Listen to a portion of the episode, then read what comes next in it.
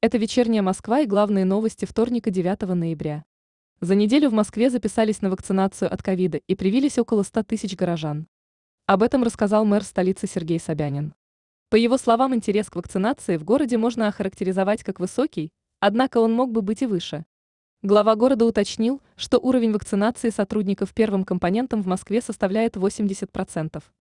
Полный цикл при этом прошли 60% работников компаний. Владимир Путин и Александр Лукашенко обсудили ситуацию с беженцами на границах Белоруссии. Как сообщили в Кремле, президенты двух стран подтвердили настрой на дальнейшее развитие взаимовыгодных интеграционных процессов в духе партнерства и союзничества. 8 ноября пограничная служба Белоруссии заявила, что толпа мигрантов из страны перешла границу с Польшей и направилась вглубь ее территории. Польские войска на границе перевели в шестичасовую боевую готовность. В Госдуме поддержали идею о запрете сцен сексуальных девиаций для онлайн-кинотеатров. Инициатива Роскомнадзора очистить онлайн-кинотеатры от сцен с элементами секс-девиаций правильная и здравая. Заявил в комментарии «Вечерней Москве» первый зампред Комитета Госдумы по информационной политике Александр Ющенко.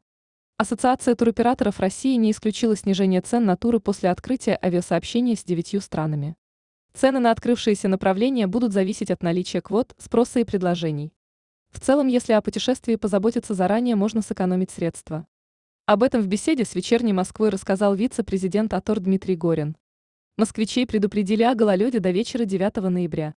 Горожанам рекомендовали быть осторожными на дорогах и соблюдать скоростной режим. Гололедица сохранится в столице до 9 вечера.